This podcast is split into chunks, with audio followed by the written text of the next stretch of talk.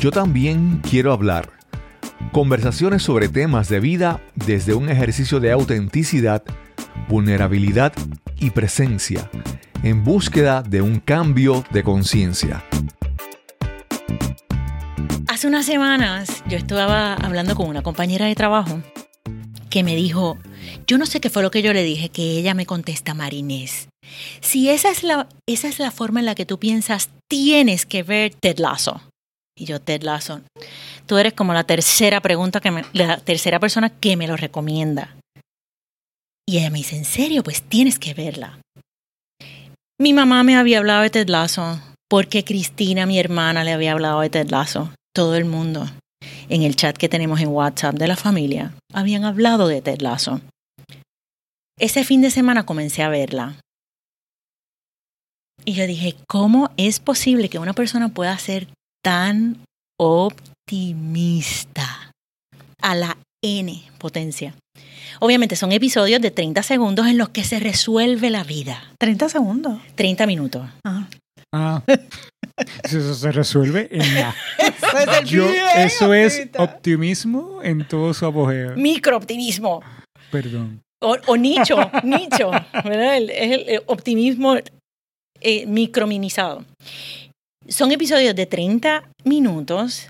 Lleva dos temporadas, que son como 10 o 12 episodios cada una. Yo pensaba que tenía una tercera temporada y cuando me di cuenta que no había salido la nueva, por poco me voy en brote. Pero sabemos que la vida no es así. Sabemos que la vida es más de 30 minutos, obviamente. Y algo me dice que sí, que debemos ser optimistas y esa es mi pregunta para ustedes. Debemos ser optimistas. ¿Qué es ser optimista? Encontré, cuando estaba haciendo la investigación, encontré una cita que me encantó de Winston Churchill que dice, un pesimista ve la dificultad en cada oportunidad. Un optimista ve la oportunidad en cada dificultad. Es como, ¿cómo ves el vaso? Medio vacío, medio lleno. Ser optimista es- es un valor, Misael. Puede ser un valor. Fíjate, para mí ser optimista es una manera de vivir. Es una manera de vivir, así lo veo yo.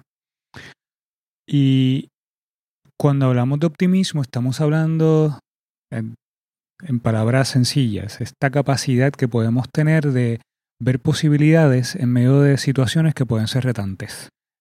Y aquí les traigo una buena noticia, y es que el optimismo es algo que podemos desarrollar y aprender en la vida. Qué podemos- alivio. Lo podemos desarrollar, claro que lo podemos desarrollar.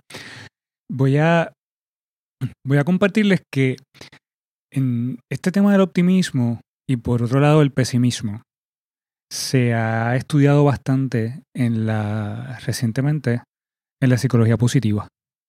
Incluso hay estudios acerca del, de todo esto.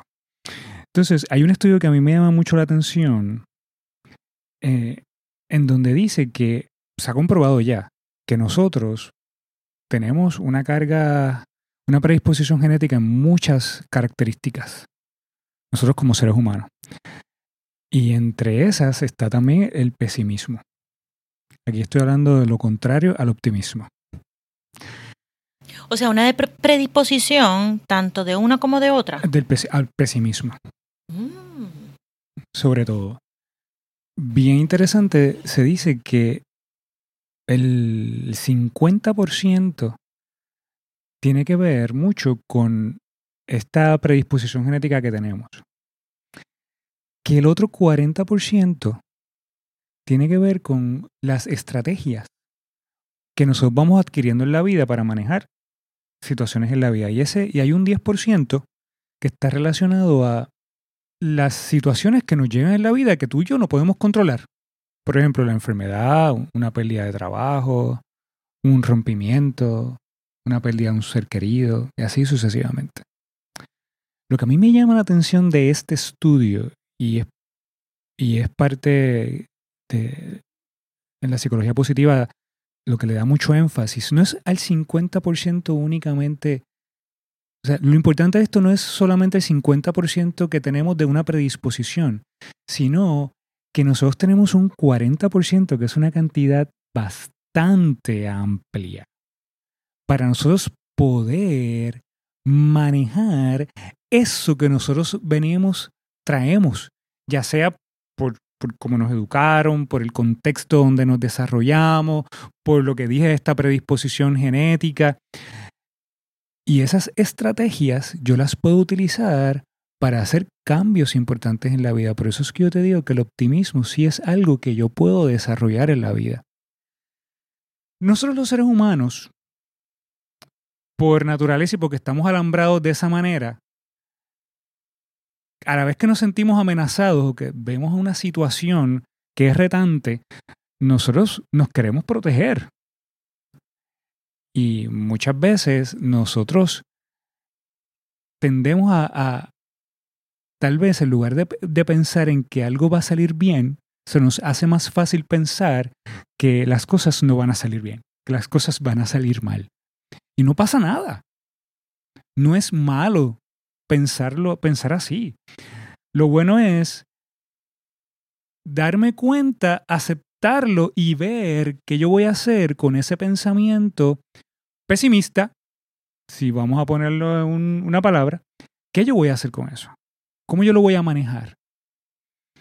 O yo sigo alimentando este pensamiento una vez yo lo detecto, o yo me voy al 40% que le estaba hablando a ver qué estrategias yo puedo utilizar para poder manejar mi estado de ánimo ante una situación X o Y. Tenemos que saber que los retos van a estar siempre en la vida. Yo, quisiera decirte que siempre vamos a estar bien, pero no siempre vamos a estar bien. los retos son parte de la vida y nosotros tenemos que afrontarlos. Y y podemos desarrollar las herramientas para afrontarlos. Por esa línea, Misael, yo veo que el optimismo es en qué yo pongo el enfoque o dónde yo pongo el enfoque dentro de una situación. Yo me voy a enfocar en cómo voy a resolver este problema, que voy a salir adelante, que todo va a estar bien, o me voy a enfocar, esto es lo peor que me ha pasado, de aquí nunca voy a salir. Porque donde tú pongas tu enfoque es donde tu cerebro va a prestar atención. Y se sabe que los pensamientos positivos, el enfoque de, pensar que vamos a lograr las cosas, genera, por ejemplo, más irrigación en el cerebro. Y esto permite que se creen nuevas neuronas. Entonces, es, positivo para, para nuestra salud mental, para nuestra biología. Por el contrario, cuando nos enfocamos en, en, los pensamientos negativos, en lo que va a salir mal, entonces estamos privando al cerebro de, de, ese riego sanguíneo mejorado, de que tenga esa capacidad de generar nuevas, nuevas neuronas. Entonces es una cuestión de decir dónde yo quiero poner enfoque no porque una situación particular, no, es disfrazando, vamos, no es que voy a disfrazar algo que tengo frente a mí, que a veces piensa la gente que eso es, que es el, el optimismo. Es decir, tengo esta situación frente a mí y con esto yo voy a hacer lo mejor que yo pueda. Me gusta algo que estás trayendo porque para mí es un error pensar que el optimista o ser optimista es enajenarnos de lo que está pasando a nuestro alrededor. Y es, eso es totalmente equivocado. ser optimista no significa que yo voy a, a pensar que todo siempre va a estar bien, que todo va a salir bien. No, no se trata de eso. Ser optimista es, como tú bien dices, Yesenia, es qué, qué cosas yo puedo hacer para poder manejar esta situación y poder salir a flote en esto y saber que van, que pueden haber alternativas y que van a haber recursos. Los recursos pueden ser internos, los recursos pueden ser externos. Así que pensar, pensar que el optimismo es negar que están pasando cosas difíciles en la vida o a mi alrededor, para mí es una definición equivocada sobre lo que es optimismo. Ahí, hace unos años yo leí un libro que se llama Bright Sided que es como el positivismo extremo o desmedido causa, eh, undermines you, te, no te empodera, porque estás en, esa, en ese aspecto de la negación. Claro, me imagino que te enajena. Te enajena. Y, y como como cultura, incluso ahora, ahora como se le llama es el positivismo tóxico, que es que todo, todo es positivo. Y aunque un curso de milagros dice que todo, bueno o malo, a la larga es para tu bien. Y hay mucha gente que, que lo dice, de, por ejemplo, Sedaris, hay una, hay una cita bien famosa de Sedaris que dice, Everything is funny eventually, que a mí me encanta porque puedo estar en alguna tragedia y de momento, con el pasar del tiempo, me río de mi tragedia. Algún día nos reiremos de esto que Exactamente, en efecto, eso sucede, eso, eso pasa. Y cuando yo leí ese libro, para mí fue como, me abrió los ojos, me, cambió en parte la percepción, porque pude ver que no es que tenga que estar en el extremo, porque todos los extremos son malos. Y, y, estamos en este mundo dualista, en el que todo es blanco, negro, bueno, malo, azul, verde, es como izquierda, derecha. Y ese libro lo que hizo fue, oh, espera, tráelo desde, desde ese extremo del positivismo. Vamos a, ser más realistas y más observadores de lo que tenemos al frente y cómo lo queremos manejar. Mira, yo sigo a una, a una psiquiatra española que se llama Marian Rojas Estapé. Me encanta escucharla. Y ella habla que nuestro cerebro tiene algo que se llama el sistema reticular activador ascendente que creo que en inglés es, REM, como el ciclo de dormir, pero es eso, el, reticular. Y entonces esto es lo que hace que el cerebro se active y se fije en, y le preste atención a aquello que nos interesa o que nos preocupa. ¿Qué quiere decir? Que en lo que tú pongas tu atención, eso es lo que se va a multiplicar, es lo que vas a estar viendo. Eso es como cuando veo, pienso en la marca de un carro y veo todos los carros que veo ese día, los veo de esa marca. Exactamente. Entonces, de momento dices, aquí, wow, aquí todo Puerto Rico está comprando X, X carros, ¿no? Han estado ahí todo el tiempo. Lo que pasa es que ahora tu cerebro está prestando especial atención a eso. Pues si eso es una base científica y biológica diga si es que funciona el cerebro, entonces tú sabes que a lo que tú prestes atención, eso es lo que se te va a seguir presentando en tu vida. Entonces, desde ahí el optimismo es un recurso y una herramienta súper eficaz, porque si soy optimista de que esto voy a encontrar una solución, eh, esto voy a encontrar la respuesta, voy a recibir la ayuda, todo me va a salir bien, tu cerebro se va a encargar de que eso sea así. Porque se va a encargar de buscar soluciones a base de lo que me estás diciendo. De buscar soluciones o sí, identificar lo, que necesitas. Tú acabas de decir algo, Yesenia, que para mí es importante y es esto del reemplazo de creencias de alguna manera. Sí, va por ahí. Sí, también. Es cuando yo puedo identificar un pensamiento que eh, una creencia que me está llevando a mí a, ver siempre las situaciones de una manera tal vez como que no, no tienen solución, a mí todo me sale mal. ¿Ves? Esas son cosas que yo debería de, una vez yo le identifico, atreverme a cuestionarlas. Porque en efecto lo estás perpetuando con tu pensamiento. Claro y ver de qué manera yo comienzo a cambiar esa creencia por otra creencia. Una creencia que de alguna forma me llena a mí de, de potencia, me potencia, me, me da a mí fuerza para yo poder enfrentar las situaciones de la vida. Y aquí quiero hacer una aclaración. Esto que yo acabo de decir es posible y se puede hacer, pero a la vez estoy claro de que esto no es una tarea fácil. Cambiar una creencia no es una tarea fácil, pero sí puede ser algo posible. Y hay incluso ejercicios que te pueden ayudar a ti a manejar estas creencias, sobre todo cuando tú identificas que hay, em, al momento en que tú sientas que estás viviendo una situación y te sientes que estás tirándote para el lado pesimista, hay, hay oportunidad de tú comenzar a cambiar ese chip a la parte optimista. Y una de las formas es cuestionando esos pensamientos que te están llegando en ese momento. Sí, cuestionando qué es lo que yo quiero crear, qué es lo que yo quiero tener frente a mí, la solución o enredarme más en el problema. Al final está en ti, está en uno. Por, por qué camino, qué camino uno elige. Muchas veces los pensamientos están en el aire y los recogemos. Es que se nos pegan las cosas de la gente. Si tengo una persona que es excesivamente pesimista junto a mí en mi trabajo, eso es como la pólvora. Solamente quiero tirar esto, pero no, no es para que abundemos tanto en esto, pero... y, esto, y esto también lo he escuchado y lo he leído acerca del pesimismo. Y esto lo quiero atar a algo que estaba comentando al principio de cómo estamos alambrados. Estamos alambrados para eh, sobrevivir, para protegernos ante el peligro, ante las amenazas. Y de alguna forma, el pesimismo puede estar relacionado con eso mismo.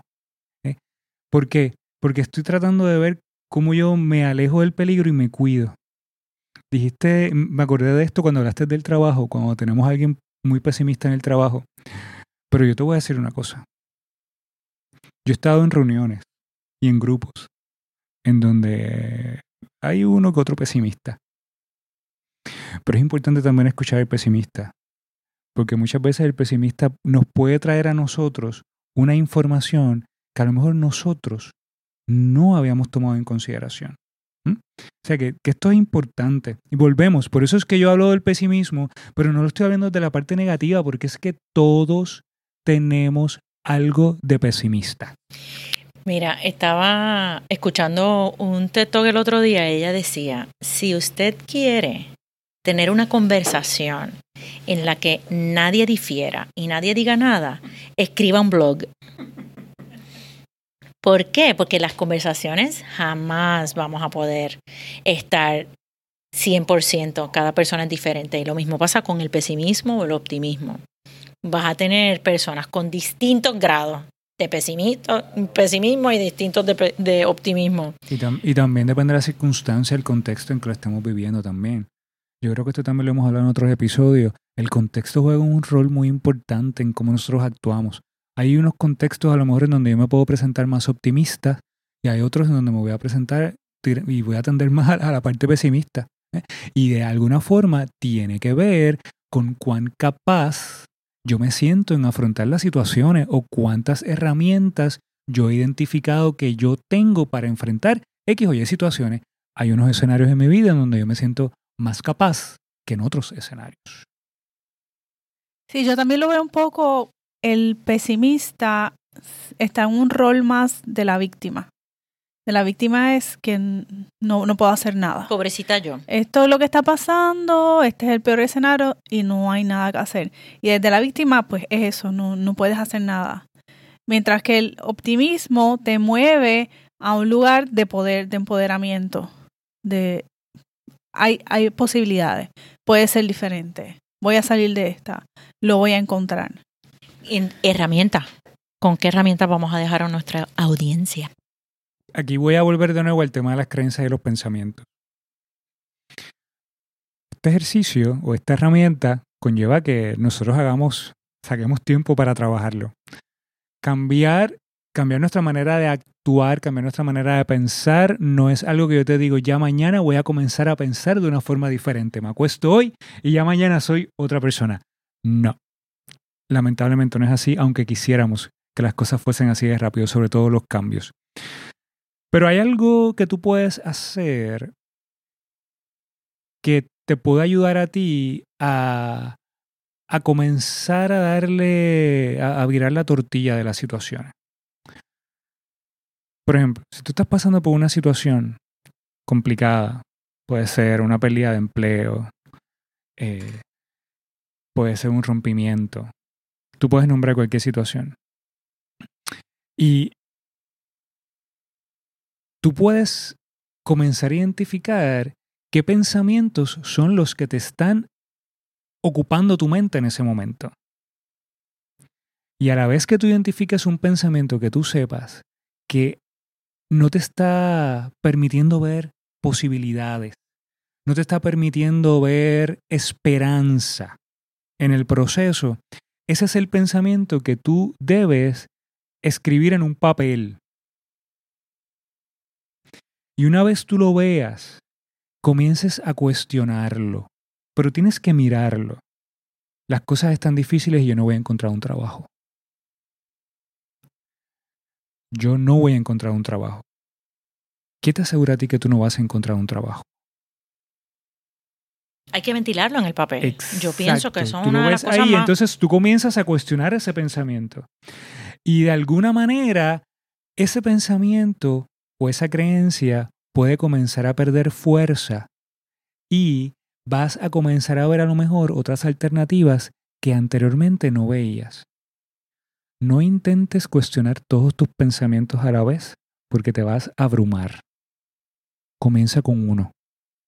Aquí esto también lo hemos hablado en otros episodios. Esto es un paso a paso. No pretendamos hacerlo todo a la vez. El que mucho abarca, poco aprieta, dice el dicho, dice el refrán.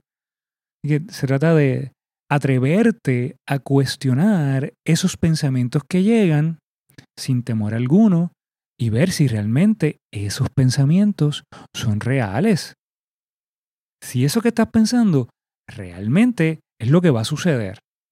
Y atrévete entonces a, en ese proceso de cuestionamiento, comenzar a buscarle otra manera de trabajar ese pensamiento, maneras nuevas. Sí, y ver qué hay detrás de ese pensamiento que, que te está aguantando o que te está llevando recurrentemente a ese espacio de pesimismo. Ver qué hay detrás de, de eso.